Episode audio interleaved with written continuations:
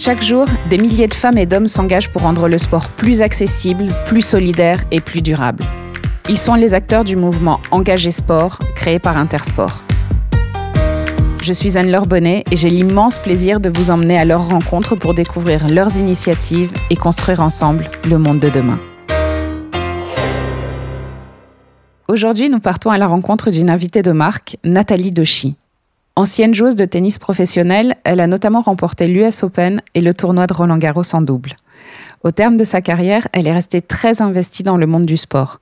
Elle est aujourd'hui en charge des tournois et des relations internationales à la Fédération française de tennis, ainsi qu'administratrice au sein de l'Olympique lyonnais. Ensemble, nous reviendrons sur son parcours de joueuse, mais surtout sur son engagement fort pour la pratique du sport féminin. Bonjour Nathalie, bienvenue. Bonjour, merci quand tu as commencé le tennis, quel a été ton plus grand soutien euh, ma famille. Je mettrai en avant mon papa parce que c'est lui qui m'a formé, mais je pense que en fait euh, toute la famille, ma maman aussi, qui a été toujours présente pour pour vraiment faire attention à ce qui est un équilibre parce que quand on, s'engage comme ça, jeune, autant dans un mhm. sport, bah, il y, a, y a tant temps euh, de la fatigue, tant temps des, des, mauvais résultats. Et ma maman était toujours un peu le, le point de repère. Et euh, là, il y a, y a, besoin de repos. Là, on part en vacances. Là, là, tu peux y aller. Là, tu dois faire attention à la récupération, tout ça. Donc, je dirais vraiment euh, la famille entière. Et à l'extérieur, est-ce qu'il y a eu un, un frein particulier? Est-ce qu'il y a des choses qui ont été difficiles pour pouvoir évoluer, pour pouvoir grandir? Et devenir professionnel je pense que quand tu te lances dans une aventure comme ça, tu tu connais pas forcément euh, les difficultés. Moi, j'y suis vraiment allée étape par étape. Je suis quelqu'un, je pense, plutôt terre à terre. Je me suis jamais projetée euh, vraiment trop loin, mais j'avais envie. J'aimais, j'aimais le tennis, j'aimais progresser, j'aimais euh, battre des choses de plus en plus fortes, et c'est vraiment comme ça que je me suis, je me suis construite. Donc, quels ont été les freins? Je dirais, ou quelles ont été les, difficultés, c'est vraiment euh, euh, bah, la difficulté d'aller chercher le haut niveau, quoi, euh, se remettre en question tous les jours, perdre et puis, et puis repartir à l'entraînement. Peut-être une, une, obligation d'autonomie très jeune qui ont fait voilà que c'est ces choses-là qui sont pas évidentes, mais ça fait partie du, je dirais, de la route et puis de la beauté de, de cet inaccessible. Tu disais j'aime le tennis. Comment est-ce que tu es tombé dans le tennis? Parce que c'est un choix de sport qui a été défini par ta famille, par ton environnement je viens d'une famille euh, très sportive. On est, on est toujours en activité, donc euh, beaucoup dehors aussi, parce que ma maman est québécoise et on a toujours été en plein air. Après, euh, mon père est vraiment tombé amoureux de ce sport assez sur le tard, vers 20 ans, 20-25 ans. Donc, il a découvert ce sport, il est devenu enseignant tennis et puis, et puis il m'a transmis sa passion. Alors, même si c'était un peu orienté, j'ai fait de la gymnastique, j'ai fait de l'athlétisme, j'ai fait, voilà. Mais c'est vrai que c'est très vite avec le tennis que j'ai et puis je pense que dans cette relation aussi avec mon papa qui m'apprenait, on a grandi ensemble, quoi. Donc c'est euh, en grande partie euh, grâce à lui, je dirais. Et après, ça s'est fait vraiment de manière naturelle parce que j'ai un grand frère et une petite sœur et il leur a appris à jouer au tennis, mais ils n'en ont pas fait leur métier. C'était un, vrai amour, donc c'était un peu plus intense, euh, cet amour du tennis de ton côté. Ouais, ouais, ouais. cet amour du tennis et puis, en fait, cet amour de la compétition aussi, je pense parce que c'est quand même. Euh, non, mais oui, euh, c'était pas un hobby. Bah, en fait, c'était et c'est resté pendant très longtemps, euh, si quand même un hobby, et je l'imaginais vraiment pas comme un métier, mais ce plaisir à aller matcher en fait, depuis le plus jeune âge. Et puis, euh, cette relation au match, je vois des jeunes enfants qui sont très tendus ou qui vivent la défaite très mal ou qui. Alors que moi, depuis toute petite, je me souviens vraiment de mes premiers tournois avec beaucoup d'émerveillement, Et puis, ça, ça a grandi et ça a grandi. Et après, bien sûr, il y a, y a, de la tension qui est arrivée, des moments plus durs, mais, mais voilà, je dirais cet amour de la compétition. Est-ce que tu avais des modèles quand tu étais petite, euh, des modèles dans le tennis, un homme, une femme? Oui, bien sûr. Alors moi, je viens du nord de la France. J'avais l'opportunité, je dirais, d'aller à Roland-Garros très vite. Euh, mon premier voyage, je pense que j'avais 5-6 ans. Et puis d'aller aussi euh, côté Belgique, à Anvers. D'accord. Donc il y avait vraiment ces deux gros tournois. Alors je, à l'époque, on récupérait tous les magazines qu'on pouvait dans les tournois, les trucs. Donc j'avais des, des posters dans la chambre, des photos découpées sur mes cahiers de classe. Monica Seles, Stéphane Edberg, c'était mes mes champions. Quoi.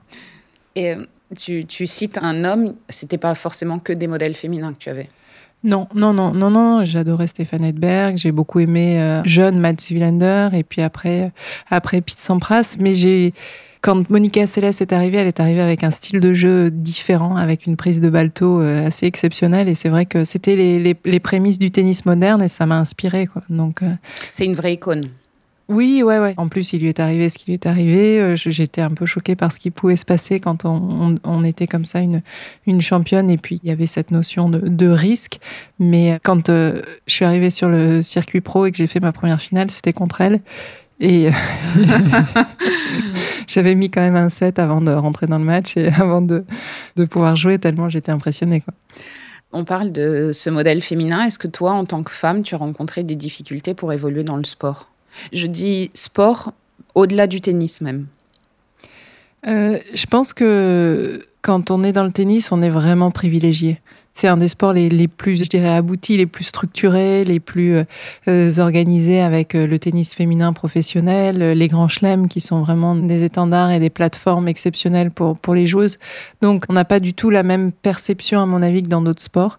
Après, s'épanouir en tant que sportive, quand tu grandis, bah, il y a, y a des, des, étapes. Il faut accepter deux, trois choses. Quand tu es tous les jours dans la salle de musculation, il y a des appréhensions. Est-ce que je vais pas devenir trop musclée? Est-ce que je vais toujours rester féminine? Le regard des autres, tout ça. Donc, euh, je pense que ça, il y, y, a tout un process euh, d'échange énorme avec l'entraîneur physique, de se, se, rassurer, de tout ça, quoi, d'accepter son corps quand tu es ado et tu grandis, il y a des questionnements, mais euh, ça s'est toujours bien passé. Quoi. Et le regard extérieur, une femme qui veut euh, grandir en tant que joueuse de tennis, qui veut en faire un métier, ça a toujours été quelque chose de... Ça peut être normal. En fait, moi, j'ai j'ai un peu réalisé que je faisais ce métier quand j'y étais, quoi. Donc, d'une certaine manière, quand j'étais sur le circuit pro et quand j'étais dans les grands chelems et quand c'était devenu ma vie entière. Et comme je disais, je me suis jamais trop projetée, quoi. Quand euh, j'en entends d'autres qui disent depuis toute petite, je voulais jouer au tennis, je voulais être numéro mondial, ou même quand j'entends des fois mes, mes enfants hein, qui jouent un peu me, me, dire ça, je dis, ah bah dis donc. Euh, moi, j'ai vraiment été étape par étape et j'ai pas ressenti ça, quoi après euh, ta carrière professionnelle, ta brillante carrière professionnelle, tu as entamé une, euh, une deuxième vie, une vie de dirigeante. Alors, euh, à la Fédération française de tennis, à l'Olympique lyonnais, on va en parler. Jusqu'à il y a peu, tu dirigeais un tournoi de tennis dans le sud-ouest de la France? Oui, en fait, je suis partie m'installer là-bas en 2015 euh, il y avait ce tournoi international qui était à Biarritz, qui est un tournoi challenger, donc le, la deuxième division mhm. du, du, circuit pro. Et puis c'était Patrice Dominguez qui, qui l'organisait, donc une figure du tennis français. Il s'est éteint en 2015 et donc il fallait prendre la suite et c'était une belle suite, un cheminement un peu normal. J'y ai pris euh, beaucoup de plaisir parce que je suis vraiment du coup passée de l'autre côté. J'ai pu euh, voir ce que c'était que bah, aller chercher des partenaires, être au contact euh, des collectivités, essayer de promouvoir le tennis féminin autour de tous les sports qu'il y a, euh, y a sur la, côte basque. Donc, essayer de faire son, son petit trou, ce n'est pas toujours facile. Mais je me suis vraiment éclatée. J'ai fait ça pendant cinq ans. Le Covid est arrivé et c'était un moment où je voulais ou passer la vitesse supérieure sur le tournoi ou faire d'autres choses. Et puis en fait, bah, je suis partie sur, sur des projets plus importants ici à la fédération. Mais c'était vraiment une belle expérience. Et j'imagine quand on vient d'une carrière internationale, on revient dans le local, il faut chercher les sponsors euh, autour de soi, il faut aller... Euh, ah bah j'ai ouais j'ai fait beaucoup de rendez-vous. J'avais du mal à trouver des gros partenaires. Le Sud-Ouest, il n'y a pas énormément énormément d'entreprises, sont très sollicités.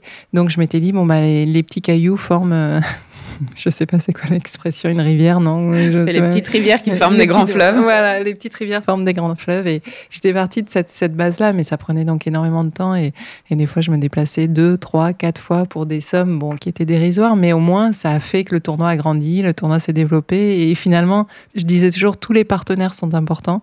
C'était un, un, défi permanent. Et dans ces partenaires importants, euh, Intersport a compté? Ouais, ouais, ouais. Ça faisait partie des belles rencontres, je dirais, du fait que le tournoi a pu un moment euh, passer la vitesse supérieure. Ce que j'aimais bien, c'était vraiment leur objectif de développement, le fait d'inclure autant le projet féminin dans, le sport au global. Euh, et donc, c'était une belle expérience. Dans ce rôle de dirigeante, est-ce que tu as vu une différence de traitement entre les hommes et les femmes? Non, en fait, ce que je dirais, c'est que forcément, on est moins nombreuses. Hein. Mm -hmm. En fait, moi, je trouve que le fait de venir d'horizons différents, d'avoir des perceptions différentes, c'est une force, quoi. Et quand tu te retrouves dans une salle où il y a beaucoup de profils similaires, bah, tu te dis, bah, je pense que on n'est pas capable de sortir les meilleures mmh. idées, quoi. Donc, euh, c'est la force de la mixité, mais de, toute mixité. C'est ça qui est important. Et, mais après, j'ai jamais souffert de mauvaises réactions de qui que ce soit. Est-ce que cette diversité, c'est quelque chose qui vous tient à cœur, qui est importante euh, pour vous et pour la Fédé dans tous les projets que vous mettez en place? Oui, je pense que ça fait partie, euh, un, des valeurs d'une fédération et de notre fédération. Ça fait aussi sens parce qu'on a un tournoi qui est fabuleux, qui doit être une plateforme pour organiser énormément d'événements annexes autour sont nos, piliers d'engagement, donc euh, la diversité, et puis le, montrer en fait, le montrer, faire passer les messages. Je pense que tous les engagements qu'on a euh, autour de la, RSE, de l'environnement, tous les engagements qu'on a aussi euh, dans notre grand chelem, on organise aussi le tournoi de tennis en fauteuil et quad. C'est un tournoi qui doit grandir parce que dans trois éditions, on aura les Jeux olympiques et paralympiques, et donc là, on va accueillir un tableau comme on n'aura jamais accueilli en wheelchair. Donc on se dit, là, on a commencé ce tournoi en 2006. Il en train d'évoluer, mais presque pas assez vite parce que, parce que dans deux ans, quand on sera sur les Jeux, paralympiques, on a cette responsabilité de. C'est un vrai devoir. Ouais, ouais, ouais. Et en fait, c'est un devoir, mais c'est aussi une opportunité parce qu'on s'engage euh, avec d'autres publics, parce qu'on montre d'autres choses, parce qu'on on va chercher euh, d'autres leviers, on va chercher d'autres publics. C'est ce qui fait que le tournoi devient de plus en plus complet c'est ce qui fait que Roland Garros, c'est pas que la finale Nadal-Djokovic le dimanche à 15h. C'est une, une aventure de trois semaines. Il y a des milliers de gens qui y travaillent euh, sur plein de domaines différents. Il y a tout. Voilà, c'est ce qui fait que ce, tournoi devient une globalité intéressante. Quoi. Tu parles du tournoi. Est-ce que tu peux nous rappeler ton rôle à la Fédération française de tennis? Euh, moi, j'ai deux casquettes, je dirais, sur la, la Fédération française. Depuis maintenant une dizaine d'années, je travaille euh, dans les équipes du directeur du tournoi. Donc euh, c'était euh, Guy Forger jusqu'à il y a pas longtemps et maintenant c'est Amélie Mauresmo. Voilà, je l'aide sur toute la partie joueurs, relations, WTA, circuit féminin et, et, je suis au contact des choses, je dirais, de la programmation pendant le tournoi. Et puis, et puis j'ai aussi une partie relations internationales depuis, depuis une année à peu près et tout le travail avec comment on positionne notre fédération au sein de, de, notre écosystème un peu européen. Ce sont mes deux, deux casquettes à la fédération. Je parlais également de, ton rôle euh, à l'Olympique lyonnais. On parle évidemment plus de, football. On élargit par rapport au tennis. Et là, on voit plus de problèmes pour les jeunes filles, pour la pratique du sport. C'est plus difficile encore dans le, dans le football euh, par rapport au tennis. Est-ce qu'il y a des projets particuliers qui te tiennent à cœur pour aider à développer euh, cet accès au sport pour les jeunes filles? Bah, je pense que ce qui m'a plu quand j'ai dit oui pour être administratrice euh, à l'Olympique lyonnais, le projet était beaucoup plus global que l'équipe masculine et, et il, y avait, il y avait déjà euh, bon, un projet d'académie qui était fort, mais il y avait aussi ce projet sur le foot féminin. Euh, Jean-Michel Aulas avait été vraiment précurseur.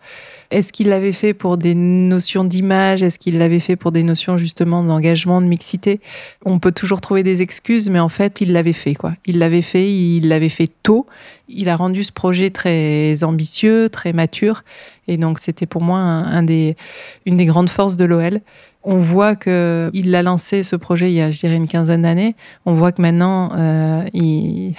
c'est un des plus grands clubs d'Europe. C'est un des plus grands clubs d'Europe, mais euh, on est challengé, quoi. On est vraiment challengé parce que maintenant, d'autres grands clubs d'Europe euh, se sont engouffrés. Ils se sont réveillés, enfin. Ouais, et il en est fier quand même parce que il y a des grands clubs qui sont venus lui demander conseil, quoi, un Chelsea ou un Madrid euh, qui viennent dire bon ben voilà comment comment ça s'est passé avec les filles, qu'est-ce que tu as fait? Et, et ça c'est euh, je dirais c'est la cerise sur le gâteau. il laisse un vrai héritage, un héritage européen euh, qui dépasse largement le football français. Oui, ouais ouais, faire prendre conscience, je pense à tout le monde que voilà, à un moment quand tu rentres sur un projet beaucoup plus global, tu laisses pas de côté une moitié de la population, que tu, tu vas vers de la performance avec les filles, bah, ça marche aussi et, et les gens peuvent s'enflammer quoi. Quand on voit les résultats de la Champions League. Quand euh, Ada était, été première ballon d'or, c'est des vrais moments de bonheur. Donc euh, c'est important, ça fait partie de l'image du club. L'investissement aussi euh, sur le, club américain, tout ça, bah, ça fait partie de cette image de l'OL qui s'est construite pas qu'avec son équipe masculine. Tu parlais d'Ada Egerberg qui a été la première ballon d'or de l'histoire. en tout cas, c'était la première fois qu'on remettait un ballon d'or à une femme. Elle s'est souvent exprimée aussi sur la différence de traitement. Je ne parle pas de différence salariale, mais sur la différence de ce qui est mis à la disposition des filles pour pouvoir évoluer. Ça reste une vraie question quand on voit, pas seulement à l'Olympique lyonnais, c'est quelque chose qu'on voit dans, dans beaucoup de sports. Quand on voit la différence d'infrastructure entre celles qui sont proposées aux jeunes filles et aux jeunes garçons, il y a très souvent une différence. Je ne sais pas si c'est la même chose dans le tennis, je ne sais pas si c'est quelque chose que toi tu as connu, mais c'est quelque chose qui existe dans beaucoup de sports. Ce que je disais dans le tennis, c'est qu'on était très favorisés quand même, quoi. Même si euh, il y avait des il y avait des moments où on sentait, quoi, petite, qu'il y avait en plus plus de garçons que de filles. Il y a toujours beaucoup plus de garçons euh, dans ces univers sportifs. Pourquoi il y a plus de garçons? Est-ce qu'on propose aux filles autant cet accès à l'activité? Je viens d'une famille sportive et maintenant moi-même j'ai trois garçons. Alors on me dit ouais ouais mais toi t'es es une, maman de trois garçons. Mais moi depuis qu'ils sont petits on est au parc deux fois par jour en fait. Voilà il y a une activité le matin une activité l'après-midi globalement quoi. Mais je pense pas que j'aurais fait différent avec euh, avec des filles.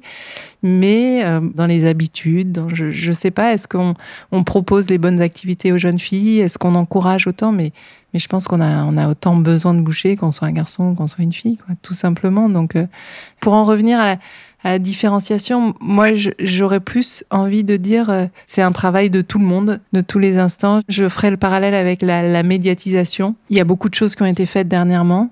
On a eu quand même des, des grandes, grandes championnes, des grandes icônes du, sport français. Je parle rien que notre directrice du tournoi, Amélie Mauresmo, ou avant Laure Manodou, euh, Marie-Josée Pérec. Donc, on a été capable de médiatiser ces grandes, grandes championnes. Mais derrière, on manque de densité, quoi. On manque de visages connus dans le sport féminin. Et d'ailleurs, quand ces, ces championnes-là prennent leur retraite, derrière, il y a souvent un gros vide. Ce qu'on a moins chez les garçons, parce que chez les garçons, on, connaît plus naturellement euh, une dizaine, vingtaine d'athlètes dans chaque sport, quoi. Donc, euh, les grosses différences se font surtout sur cette mise en avant et cette connaissance. Euh. Parce que si on parle de natation, après Laure Manodou, chez les femmes, c'était plus difficile. Or, il y avait une immense médiatisation autour de Laure Manodou. Ouais, exactement. Et je dirais que pour en entendre parler, à un moment, il faut que ces femmes-là fassent des, choses d'exception. Et euh, une fois qu'elles font des choses d'exception, une, Laura Flessel, une Marie-Josée Pérec euh, aux Jeux Olympiques, bah, d'un coup, elles deviennent, elles deviennent des icônes. Mais voilà, il faut, il faut rentrer dans l'exceptionnel pour marquer le grand public.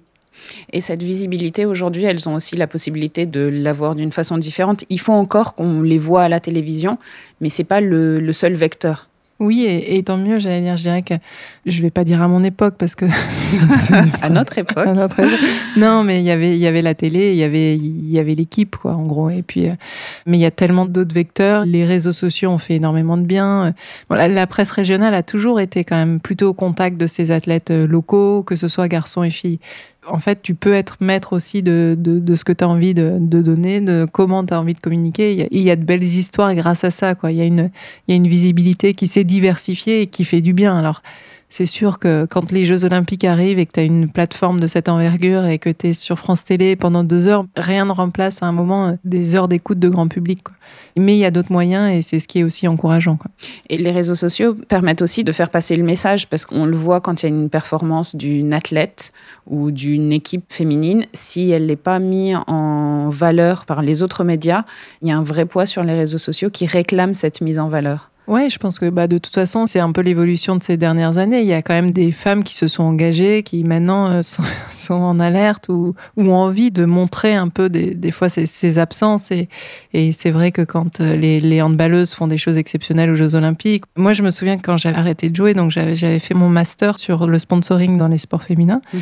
et j'avais regardé un peu les audiences qui avaient des grands moments de sport, que ce soit masculin ou féminin, ça rassemble. Quand euh, on a une, une équipe de France qui fait un super résultat, on regarde plus si c'est du sport masculin ou féminin en fait. Et, euh, et c'est vraiment toujours ce message moi que j'ai voulu porter en fait. On va pas en enlever. C'est pas garçon contre fille. Ça a jamais été ça. Honnêtement, j'ai jamais vécu comme ça moi ma carrière. J'ai jamais vécu comme ça par rapport aux, joueurs français. C'est plutôt on va faire grandir le gâteau ensemble quoi. Et, euh, et plus on a des gens qui regarderont le sport, que ce soit féminin ou masculin, plus on pourra offrir aussi des émotions et des émotions différentes. Il y a vraiment de la place pour grandir quoi.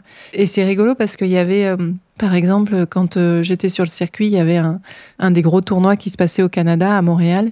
Et en fait, à cette époque-là, ils avaient l'alternance. Ils avaient une année le tournoi garçon, une année le tournoi fille.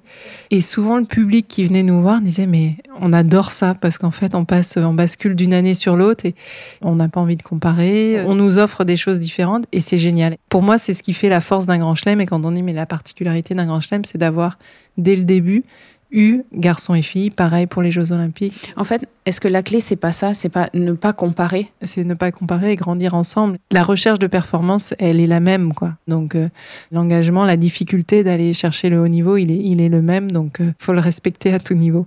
Alors les réseaux sociaux peuvent, euh, aider à, développer une notoriété chez les femmes. Il y a aussi le pendant négatif des réseaux sociaux avec tous les, commentaires qui sont extrêmement violents et qui ont donc des conséquences, je ne vais pas dire notamment sur les femmes, puisque c'est exactement la même chose euh, chez les hommes, mais chez les femmes, il y a peut-être aussi des attaques sur le physique qui sont très violentes.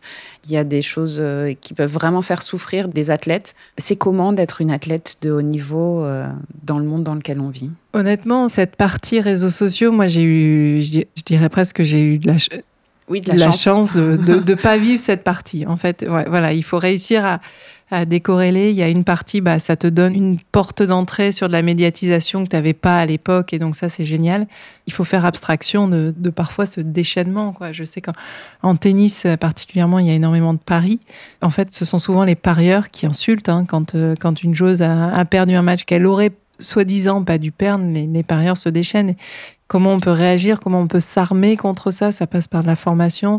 J'avais lu un truc un jour, on disait on a beau ne pas lire, pour dix commentaires euh, joyeux, quand on lit un euh, difficile, il prend plus d'importance. Comment réussir à, couper ça? Ça fait partie encore de, je dirais, d'une qualité qu'il faut développer pour se dissocier de tout ça, réussir à à se dire le téléphone, on, le lâche par moment, le téléphone, on, on le regarde pas pour tout, mais c'est le monde dans lequel on vit, donc c'est forcément pas facile. Nous, je sais qu'à la fédération, on essaye d'accompagner les, les, joueurs et joueuses là-dessus. Euh, il y a des joueurs et joueuses qui ont vécu des mauvais moments, donc on essaye de les protéger un peu juridiquement si on peut, d'essayer vraiment d'alerter là-dessus, mais c'est vrai que c'est un sacré défi, quoi l'année dernière. Est-ce qu'on peut parler de moments fondateurs dans ce qui s'est passé? Parce que les femmes ne sont pas plus fragiles mentalement, mais ce sont elles qui ont commencé à faire bouger les lignes à ce sujet, et notamment à Roland Garros l'année dernière. Oui, oui, oui, ce qui s'est passé avec Naomi Osaka. Naomi Osaka qui s'exprimait plus euh, devant la presse qui a choisi de. Ouais, elle est arrivée sur Roland Garros, elle n'était pas forcément euh, en forme sportive parce qu'elle n'avait pas bien joué sur terre battue, en forme mentale aussi. Et du coup, elle avait voulu se positionner comme euh, je communiquerai plus avec les médias, vous n'êtes pas assez gentil ou vous n'êtes pas assez euh, Empathique. Empathique, exactement. Donc, je communiquerai plus. À tel point que même elle a fait son premier match et, elle est partie. Après, elle est retournée aux États-Unis. Ça a fait forcément un peu de bruit. Naomi étant très suivie, c'est une des athlètes les plus, les plus médiatisées, les plus emblématiques de, de la jeune génération. Je dirais que ça a été une prise de vue assez forte Qu'est-ce qui a déclenché sa, sortie? Est-ce que le Covid des deux dernières années ont vraiment euh, accéléré peut-être une prise de conscience ou un mal-être chez certains sportifs La vie de tout le monde a été perturbée. Euh, rester chez soi pendant des, jours et des jours, euh, plein de monde ont vraiment mal vécu ce truc-là. Quand on est athlète de haut niveau, pas avoir la possibilité de, s'entraîner même. Ouais, et puis après, la, la, compétition était vraiment différente. Venir juste pour jouer ton match et repartir et être dans ta chambre et ne pas jamais pouvoir en sortir, le stress du Covid tout le temps, de savoir si tu vas être positif, négatif, retiré du tournoi. Donc il y a plein de choses qui font que voilà, la vie a complètement changé pour tout le monde et pour les athlètes. Et est-ce que c'est ça qui a déclenché le fait que bah, les, gens ont osé dire bah on va pas bien quoi Je pense qu'il y a toujours eu, je disais au tout début de notre discussion, la route pour le haut niveau, elle est très compliquée. Les émotions vont très haut et puis elles vont très bas. Et c'est comment tu gères c'est haut et c'est bas avec un équilibre, quoi. Comment t'es accompagné, comment t'es suivi. Et donc, il y a toujours eu ces trucs-là, mais c'était un peu, bah, on n'ose pas tellement en parler, mais moi, je me souviens que dans les interviews que j'ai lues, Yannick Noah, quand il gagne, et après, le, le, soufflet retombe complètement et il a atteint ses objectifs et il n'arrive plus et il peut plus jouer, quoi. Est-ce qu'à cette époque-là, on aurait parlé de santé mentale? Oui, je pense quoi. Et, des événements comme ça, on peut regarder tous les athlètes et il y en a plein qui sont passés à travers ça. Il y en a plein qui en ont parlé, mais il y en a aussi beaucoup il y en a plein qui n'en ont... pas parlé. Voilà. Exactement. Moi, je, je sais que j'ai eu des moments durs, mais à part les quelques personnes autour de moi et, les personnes avec qui j'essayais d'aller trouver des solutions, mais sinon on n'en parlait pas. Et, et même euh, Amélie, pareil quoi. on était euh, chacun vraiment resté sur son truc et puis on avait toujours du mal à dire qu'on travaillait avec quelqu'un euh, sur la partie mentale, alors que maintenant on en parle c'est intégré. Les joueurs ont pris conscience que, que ça se travaille autant que le, physique et le tennis. Et ça, c'est, je dirais, le point positif, parce qu'au moins, on, on, ose dire les choses. Mais ça a toujours été comme ça. Le sport de haut niveau, c'est dur. Pour les hommes et pour les femmes. Bien sûr, bien sûr, bien sûr. Mais est-ce que les, les, femmes doivent gérer plus de choses? Peut-être un peu plus, quoi, parce qu'il y, y a, ce rapport au physique qui rentre dans la performance et les carrières qui sont courtes, mais les carrières au milieu desquelles on peut avoir une grossesse, c'est quelque chose qui est évidemment réservé aux femmes et qui change l'approche d'une carrière sportive. Toi, tu es tombée enceinte quand tu as décidé d'arrêter ou tu as décidé d'arrêter parce que tu étais enceinte? Moi, j'étais oui, j'étais globalement sur la fin de ma carrière et je m'étais dit quand je tomberai enceinte, ça sera une belle manière d'arrêter. Et en fait, euh, j'ai je suis tombée enceinte, euh, oui, en avril. Et j'ai joué quelques mois encore parce qu'il y avait Roland Garros Wimbledon. Donc j'avais quand même envie terminer.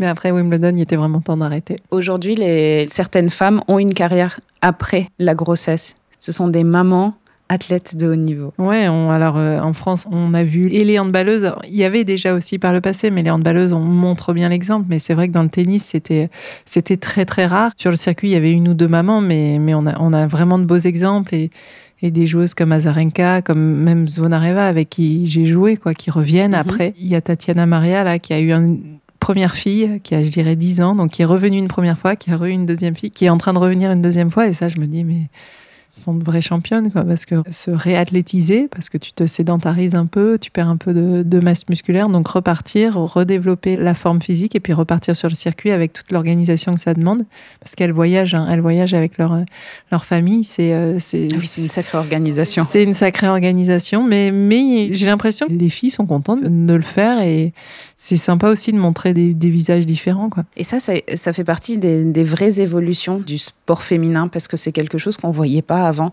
On avait l'impression avant qu'à partir du moment où une femme tombait enceinte, c'était fini de sa carrière sportive. Et c'est vraiment en train d'évoluer. Ça fait, enfin, je, le dis avec le sourire parce que c'est quelque chose qui montre la voie aux jeunes filles. On s'arrête pas de, faire du sport, on n'arrête pas sa carrière euh, parce qu'on a eu des enfants.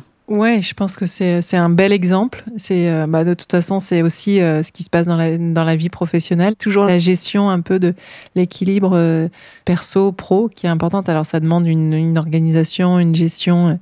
Et nous, je dirais maintenant côté organisation, quand on est sur Roland Garros, on essaye de les aider au maximum. Je pense qu'on fait partie des premiers tournois à avoir monté des structures d'accueil pour les enfants. C'est extraordinaire. Et, ça, ouais, c'est assez génial de se dire qu'on a une crèche ici pendant pendant trois semaines sur le tournoi. on essaye de proposer des activités, euh, des activités aux enfants. Et puis en plus, ici, autour de Roland Garros, avec le jardin d'acclimatation, avec tout ça, il y, a des belles choses à faire. Et, et il y a une petite troupe d'enfants qui voyagent toute l'année sur le circuit. C'est sympa, ça fait partie de la troupe globale du tennis et, je trouve que c'est un bel exemple pour tout le monde. Les enfants de la balle. Exactement. tu as une connaissance très pointue du milieu du sport en tant qu'athlète, ancienne athlète, et tu as également cette connaissance du sport comme il est aujourd'hui avec ton rôle euh, à la Fédération française de tennis et à l'Olympique lyonnais. Si tu avais un conseil à donner à des, à des jeunes filles qui aujourd'hui se disent euh, j'ai envie de faire du sport, mais peut-être je trouve pas ma place parce qu'on l'entend encore. Ça serait un conseil de quel ordre? On a une vraie belle variété de sports maintenant.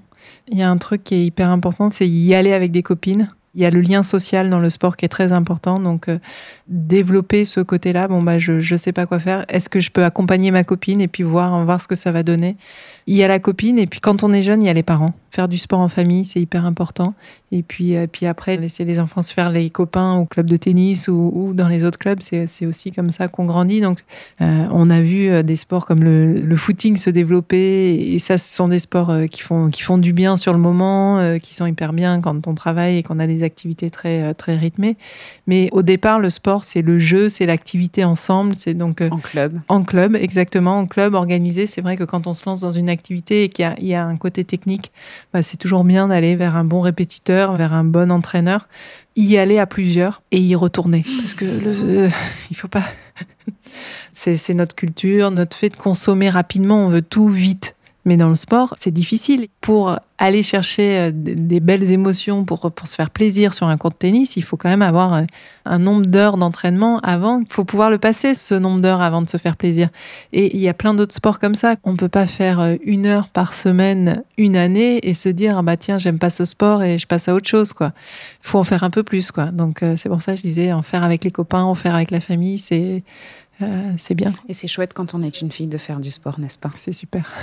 Ah, oui, c'est super. C'est super et c'est vital, on se sent tellement mieux.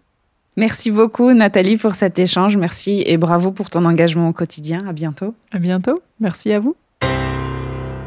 Merci à toutes et à tous d'avoir suivi cet épisode proposé par Intersport. Pour ne pas manquer notre prochain rendez-vous, abonnez-vous au podcast sur votre plateforme d'écoute. Et si vous souhaitez en savoir plus sur toutes les initiatives du mouvement, retrouvez-les sur le site engagé-sport.intersport.fr. À très bientôt.